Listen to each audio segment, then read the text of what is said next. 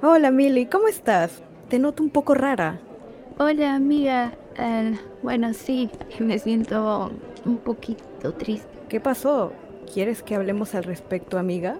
Pues la verdad es que, tú sabes, fui al centro comercial hace unas horas y siento que escuché buenos comentarios horribles, homofóbicos, que me dejaron súper incómoda. Me sentí fuera del lugar y no perteneciera ahí.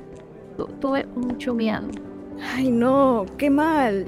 De verdad, nadie merece ser tratado de esa manera. Amiga, muchas veces siento que tengo que esconder quién soy, ¿entiendes? Claro, amiga, es difícil sentir que no eres aceptada, pero quiero que sepas que eres una persona y eres perfectamente normal y como cualquiera mereces ser tratada con respeto y amor, sin importar tu orientación sexual. Ay, amiga, gracias. De verdad no sabes cuánto significa eso para mí. A veces es difícil sentirse aceptada, pero es genial saber que tengo amigos como tú que me apoyan. ¿Dudas? ¿Temores? ¿Incertidumbre? ¿Tristeza?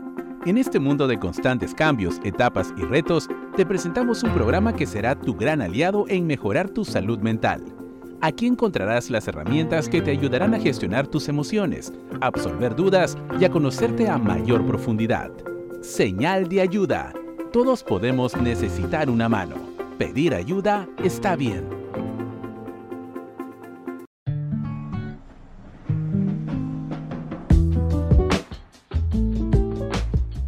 ¿Has estado alguna vez en un espacio donde no sentiste que te aceptaron completamente por cómo eres? ¿O has encontrado personas que te han brindado apoyo incondicional por tu orientación sexual e identidad de género?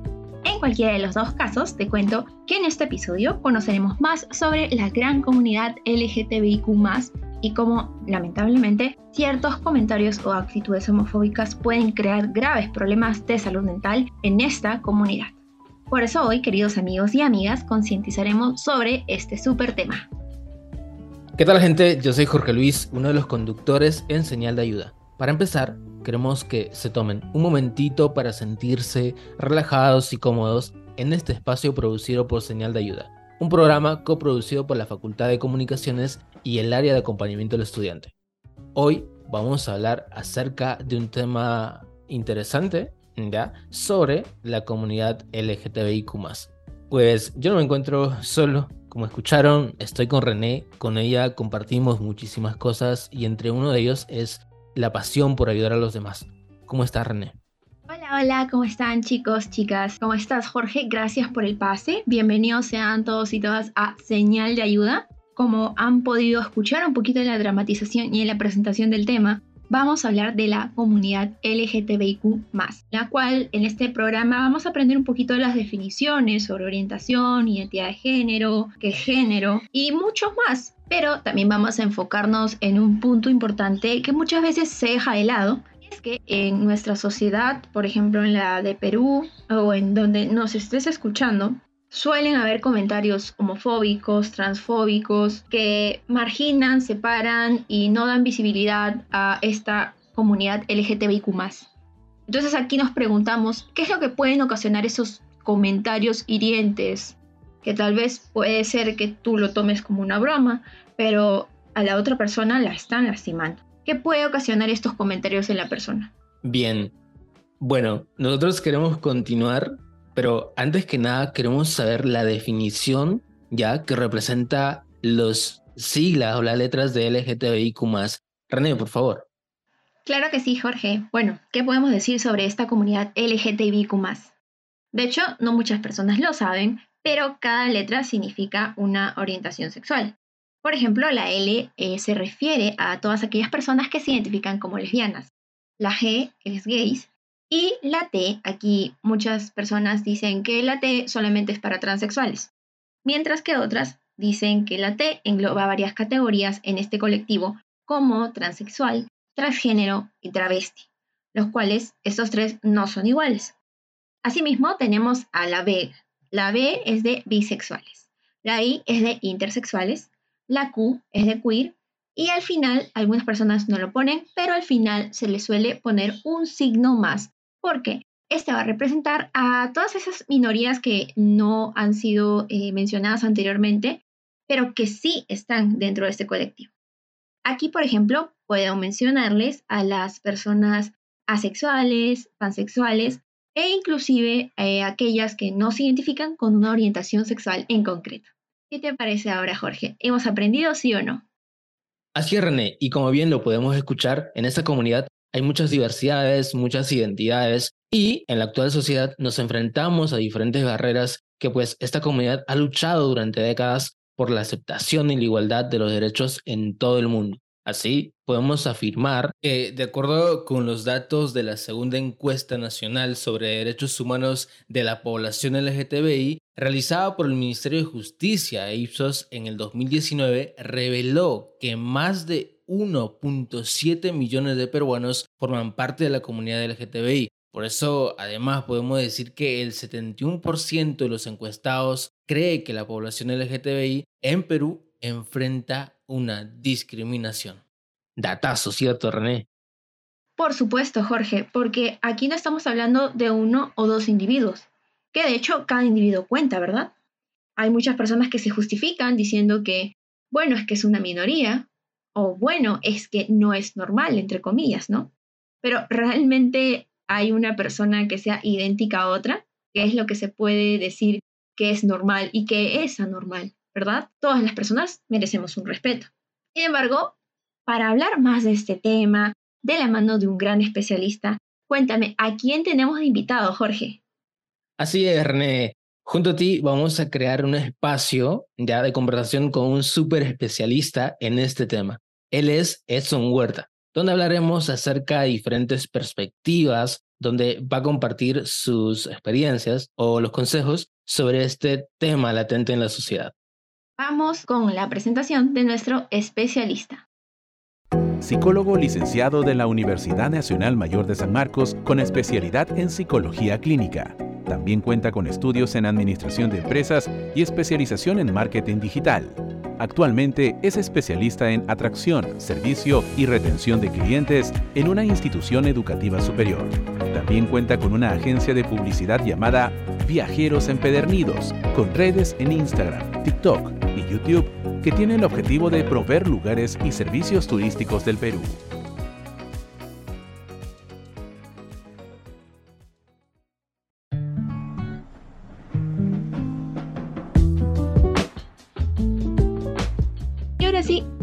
La primera parte de nuestra entrevista. De hecho, aquí en estudios nos acompaña el especialista Edson Huerta. ¿Cómo estás, Edson? Bienvenido a Señal de Ayuda. Hola René, hola Jorge, muchas gracias por la invitación. Gracias también a las personas que nos están escuchando. y gracias por el tiempo también. No, gracias a ti. De hecho, eh, estamos súper emocionados de que tú estés invitado como especialista para poder desmenuzar un poquito este tema súper importante sobre la comunidad LGTBIQ. Y quiero empezar hablando un poquito de definiciones. Muchos están hablando de la orientación sexual, entonces yo quisiera saber cómo se define esto, qué es la orientación sexual, qué nos podrías decir. Bueno, eh, la orientación sexual em, generalmente está definida como esa em, atracción emocional, digamos también afectiva, sexual, ¿no? Que una persona siente hacia otra.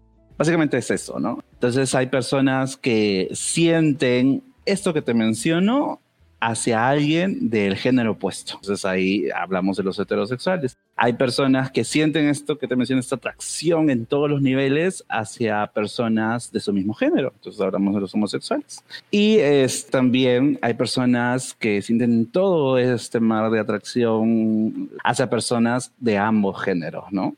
Entonces ahí hablamos de los bisexuales. Entonces... Claro. Perfecto, muchas gracias. Y aquí justamente en el tema de orientación sexual algunas personas dicen que es algo que eliges y hay otras que no, que dicen que la sociedad influye en esto, pero en todo caso la orientación sexual es algo que eliges o no. Bueno, ah, sobre ese punto muchas personas mencionan que es una opción sexual también, ¿no? Porque es como que da el pie a que es algo que optas, algo que eliges. Entonces, eh, si algo se elige, algo fácilmente se puede cambiar, ¿no? Entonces hay que preguntarnos mucho es, qué es lo que sentimos nosotros. Por ejemplo, no sé si ustedes tienen una orientación heterosexual homosexual, entonces pónganse a preguntarse si es que quieres cambiarlo. ¿Podrías? O sea, cambia tu orientación sexual. ¿Cómo te sentirías? ¿Podrías? ¿Te sentirías cómodo? Tal vez, ¿no? Creo que sería un cambio progresivo y me haría muchos cuestionamientos, tal vez probar, ¿no? Claro, entonces ahí viene mucho tema eh, sobre las terapias conversivas que actualmente están siendo penalizadas en muchos países porque tienen esta noción de, la, que, de que la orientación sexual se puede cambiar y que puede ajustarse a un patrón de la heterosexualidad, ¿no? Porque la idea es que la heterosexualidad es lo normal, cuando en realidad la diversidad del ser humano es que existe una serie de, de orientaciones sexuales distintas a la heterosexualidad. También está la homosexualidad, la bisexualidad. Entonces, no es algo que se pueda cambiar, no es algo que se pueda elegir. Si hay terapias conversivas, muchas veces eh, lo que hacen estas terapias es torturar a las personas, ¿no? Trabajar bajo condicionamientos donde eliminan el estímulo que te provoca digamos, una atracción. Pero en realidad eso te haría feliz, eso te haría libre, eso te haría espontáneo, eso te haría natural a ti de expresar. Claro, seamos un poco más empáticos eh, y no esclavicemos o encajemos a las personas en un cuadrado, un cuadrículo para que encajen en lo, entre comillas, normal. Claro, porque al fin y al cabo esta sociedad actualmente en el Perú eh, lo normal es ser heterosexual, ¿no? Y está circunscrito en base a eso, ¿no? Las leyes, los derechos.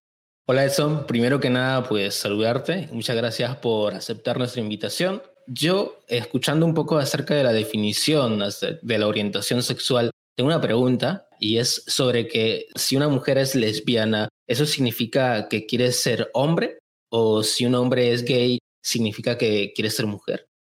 Ay, qué bueno que preguntes eso, porque eso es una de las cosas que mm, más estigmatiza a muchas personas que en realidad refleja un poco la ignorancia de, de, estos temas, ¿no? Porque generalmente estos temas no se tocan, ¿no? O se tocan de forma muy superficial o, o no se quieren tocar. Entonces acá, acá hay que entender y aprender qué cosa es orientación sexual y diferenciarlo de lo que es este, identidad de género. Ya hablamos un poco acerca de lo que es orientación sexual, ¿no? Esta atracción que siento a una persona de mi mismo género, de género opuesto hacia ambos pero la identidad de género es totalmente distinto. La identidad es más una, es como yo me siento respecto a mi papel, a mi rol, al género que me han asignado socialmente, ¿no? Entonces, por ejemplo, eh, una persona, una persona que ha nacido con el sexo femenino, ¿no? Con las partes de su cuerpo, las hormonas, los de este sexo femenino,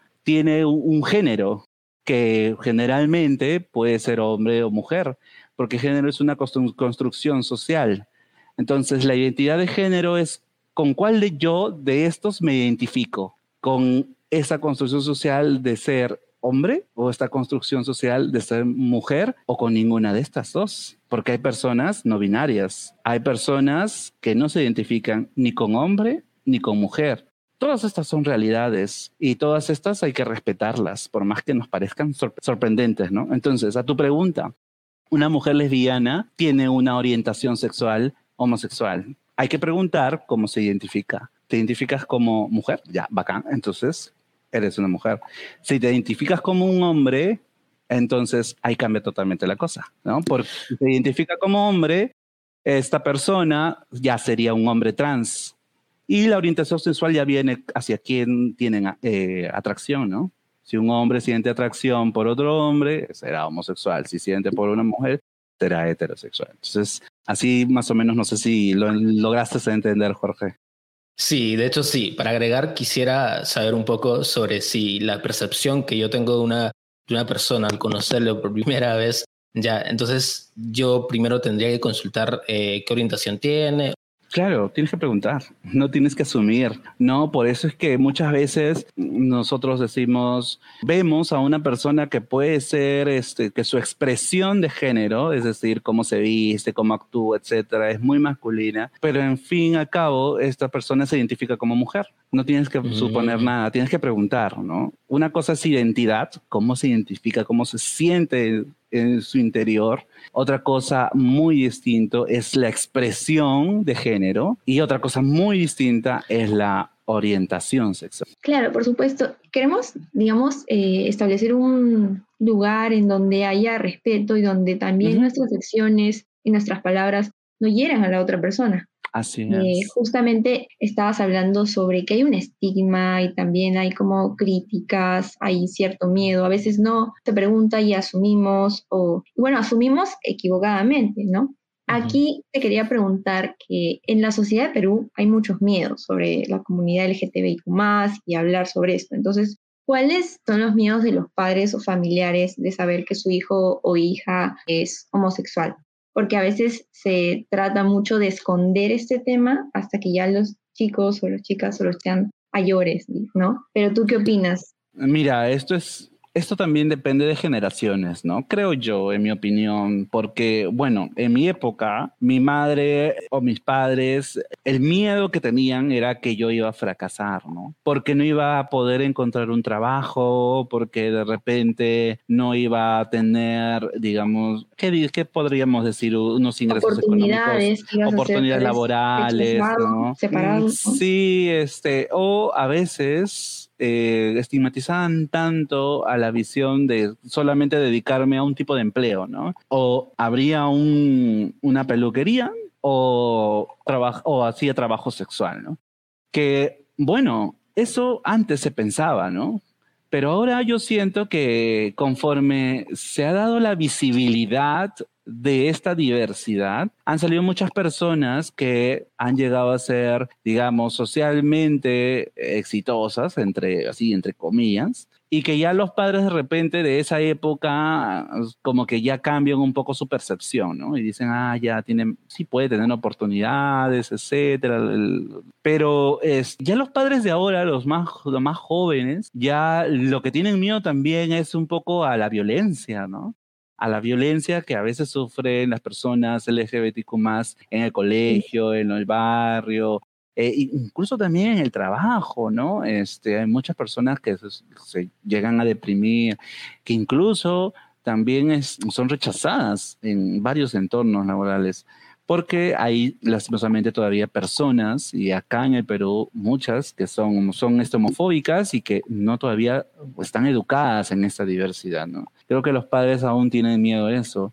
Conforme se va cambiando la sociedad, también los miedos cambian.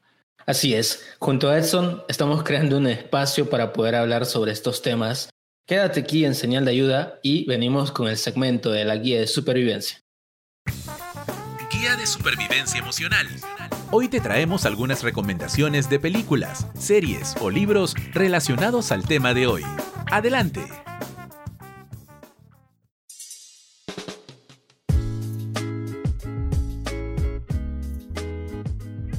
¿Qué tal gente? Soy Angélica. En esta sección de consejos prácticos les traemos algunas recomendaciones frescas y actuales de series, películas y libros con temática LGBTIQ para que disfruten. Si eres parte de esta comunidad o simplemente quieres ampliar tus horizontes, escucha atentamente.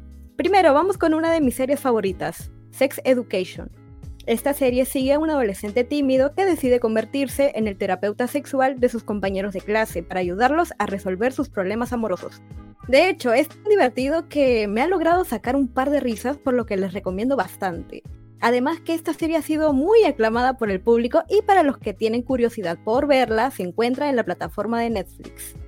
Otra peli recomendadísima es Moonlight o conocido también en los países de habla hispana como Luz de Luna.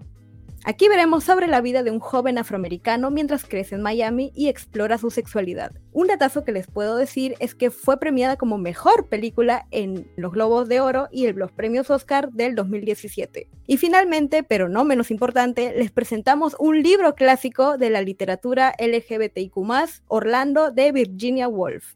La historia sigue a un joven aristócrata inglés que cambia de género y se convierte en una mujer. Muy adelantado para su época, considerando que fue publicado en el año 1928, donde aún, como sabemos, la homofobia era muy fuerte y estos temas se hacían un tabú en la población. Y ahí lo tienen chicos, espero que no haya sido spoileado. Este fin de semana disfruten tanto como nosotros y que las recomendaciones les hayan sido útiles. Hasta la próxima. Muchas gracias Angélica por brindarnos esos tips de la guía de supervivencia.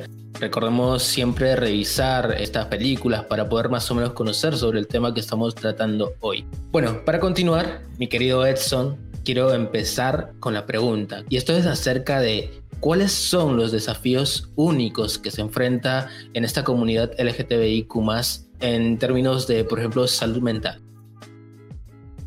Yo creo que en términos específicos de salud mental, hay muchas, digamos, muchos males, por decirlo así, que pueden ser comunes a muchas personas, ¿no? Pero creo que la causa reside mucho en la homofobia, en la lesbofobia, en la bifobia, en la transfobia, en todas estas fobias que lo único que hacen es no reconocer, invalidar, rechazar, agredir, violentar, ¿no? A las personas que forman parte de esta comunidad. Y esto se da en todos los, niveles, ¿no? Desde gritarle Sao a tu amigo en el colegio hasta matarlo solamente porque te gusta, si eres un hombre te gusta un hombre, porque eres trans. Creo que la, como sociedad todavía seguimos mm, cerrados a entender esta diversidad. Y cuando digamos, podamos entender esa diversidad, somos más incluyentes, somos más empáticos. Ya no podemos tomar al otro como objeto de burla, objeto de, odio, porque entendemos que esto es parte de, vivir, ¿no? De parte de ser humanos. Y Edson, aquí justamente como estamos hablando de, de, la sociedad y cómo podrías tal vez decirle a otra persona, soy homosexual, ¿cuál sería tal vez el consejo que le darías a las personas que quieran decirle a su familia, oye, esto me está sucediendo, soy hombre, pero no me gustan las mujeres, de verdad? Yo sé que a veces todos tenemos una situación diferente en casa, eh, en tu comunidad, ¿no? Con tus amigos, amigas, pero ¿cuál sería un consejo en general que le podrías dar a esas personas? Que, por ejemplo, muchos de nuestros oyentes pueden estar pasando, ¿no? No saben cómo decirlo. Cada situación es distinta, como tú lo mencionas, ¿no? Pero creo que siempre debe haber una persona de soporte. Algunas personas de la comunidad que aún no salen del closet necesitan a una persona de soporte. Y es importante, digamos, encontrarla o buscar una ayuda que nos que ayude a encontrarla.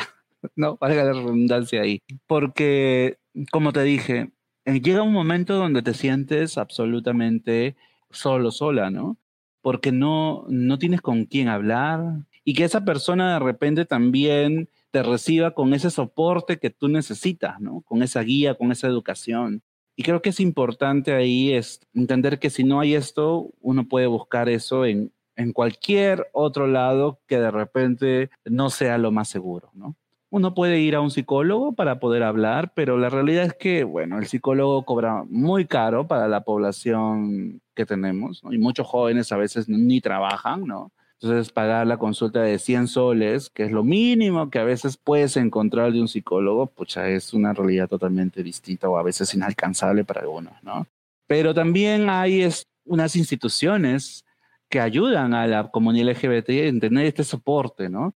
Para poder conversar, para poder, digamos, tener esa apertura de sentirse comprendidos, de sentirse escuchados, escuchados en sus miedos, que tenemos, por ejemplo, It Gets Better. It Gets Better es una institución internacional que brinda consultorios para estas personas que necesitan conversar totalmente gratis. También tenemos a mm, Empatía LGBT, que es un consultorio peruano 100% que solamente brinda apoyo a la comunidad LGBTQ tenemos Casa Trans, tenemos Más Igualdad, que son ONGs que hacen activismo también político, pero también tienen una parte donde ayudan a las personas gratuitamente con alguna consejería, ¿no? Tenemos a HF Perú, donde también son es una ONG que brinda apoyo a las personas LGBTIQ y que también estén pasando por alguna este, infección de transmisión sexual, ¿no? Como de repente puede ser el VIH. Cuán importante es, Edson, realmente buscar ayuda profesional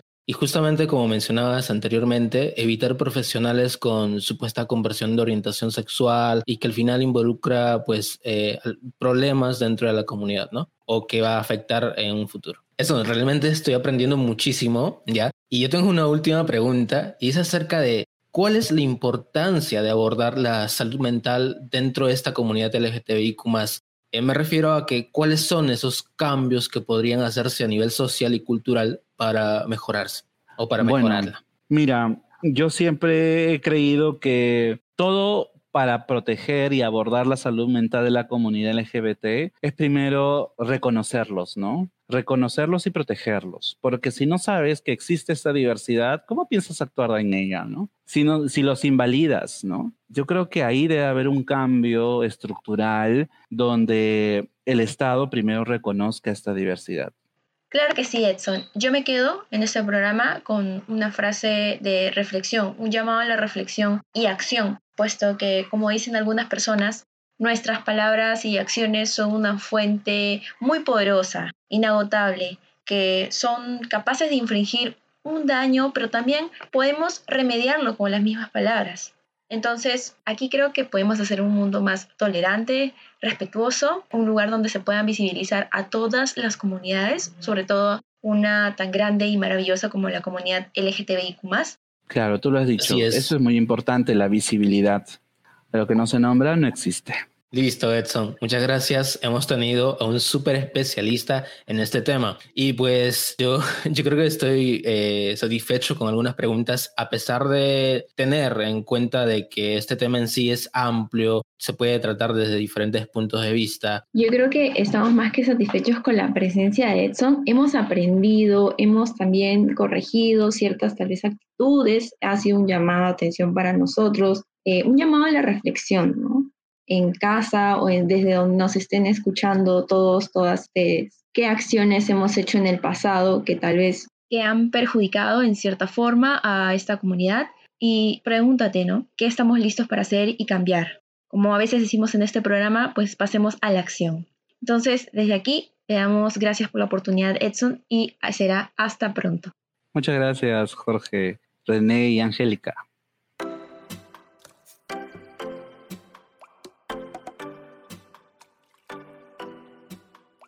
Y ahora pregúntate, ¿estás dispuesto a ser un aliado activo de la comunidad LGTBIQ? Si bien es cierto que apoyar a esta comunidad puede presentar desafíos únicos, nada como un buen mensaje de amor y aceptación para hacerle saber a esa persona parte de esta comunidad que la tienes presente en tu mente y en tu corazón. Así es, René. Y remarquemos esto, que las palabras y las acciones pueden marcar la diferencia en la vida de alguien que se tiene marginado o discriminado. Así que sé empático, sé solidario y sé respetuoso. Juntos podemos construir un mundo más inclusivo y amoroso para todos y todas.